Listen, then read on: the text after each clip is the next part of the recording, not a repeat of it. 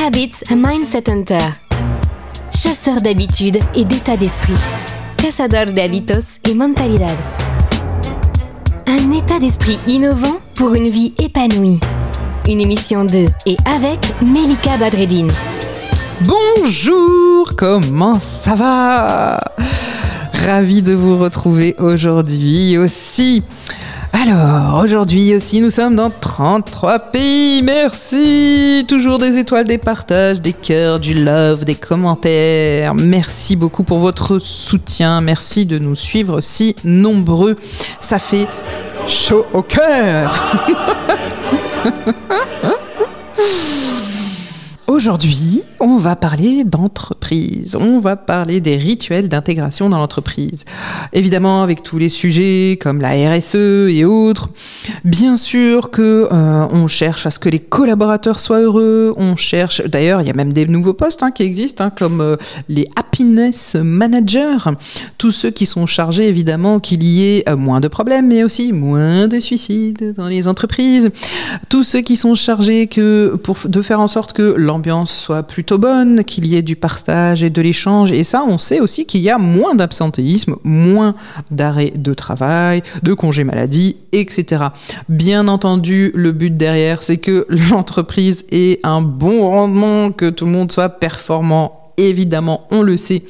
Mais quand même, on peut saluer l'effort qui aujourd'hui est fait de plus en plus. Le point d'orgue de l'expérience hein, de, des collaborateurs et dans de nombreuses entreprises finalement c'est de dire qu'aujourd'hui, ces collaborateurs aiment venir, qu'ils n'ont pas la boule au ventre.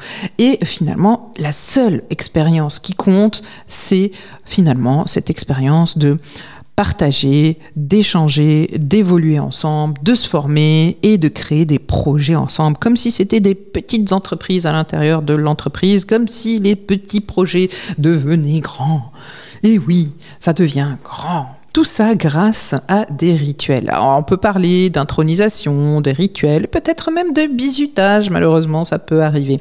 En tout cas, toutes ces expériences-là sont créatrices de liens et d'engagement. Et c'est plutôt ça qu'on a envie d'encourager. Évidemment, on peut dénombrer les Lions Club, on peut dénombrer les confréries, on peut parler des intronisations militaires, on peut aussi parler des rituels comme des rituels Tonga, pourquoi pas dans certains peuples, hein, qui peuvent être partagés aussi euh, euh, pour certaines tribus et autres. Ça, ça, ça peut arriver, euh, évidemment. Quel est l'enseignement de tout cela, finalement, dans le monde de l'entreprise? Eh bien, dans une entreprise, le premier jour du nouveau collaborateur, la question n'est pas tant de savoir s'il a oui ou non son matériel, son badge, etc., s'il peut accéder à la cantine et autres, s'il a bien ses mots de passe, finalement, s'il a bien tous ses papiers administratifs. Ce qu'on veut savoir, et c'est bien l'essentiel, c'est euh, s'il arrive du bon pied, s'il a le bon mindset. Évidemment, c'est ça qui compte.